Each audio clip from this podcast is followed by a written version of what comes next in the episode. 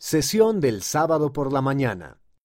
El relato más grandioso de la Pascua de Resurrección que se haya contado. Por el elder Gary E. Stevenson, del Quórum de los Doce Apóstoles. ¿Cómo logramos que la enseñanza y la celebración de la resurrección de Jesucristo en el relato de la Pascua tenga el mismo equilibrio, plenitud y rica tradición religiosa que el nacimiento de Jesucristo en el relato de la Navidad? Además de los versículos importantes sobre la Pascua en el Nuevo Testamento, nosotros, como santos de los últimos días, estamos investidos con un don extraordinario de la Pascua.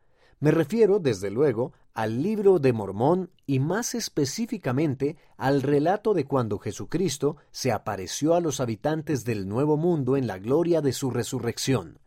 Esperamos lograr que esos capítulos de Tercer Nefi sean parte de nuestra tradición de Pascua, tanto como Lucas, capítulo 2, lo es de nuestra tradición de Navidad.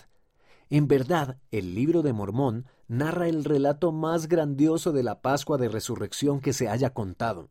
No permitan que sea el relato más grandioso de la Pascua que nunca se cuente. Los invito a ver el libro de Mormón desde una nueva perspectiva y a considerar el profundo testimonio que da de la realidad del Cristo resucitado, así como de la riqueza y profundidad de la doctrina de Cristo.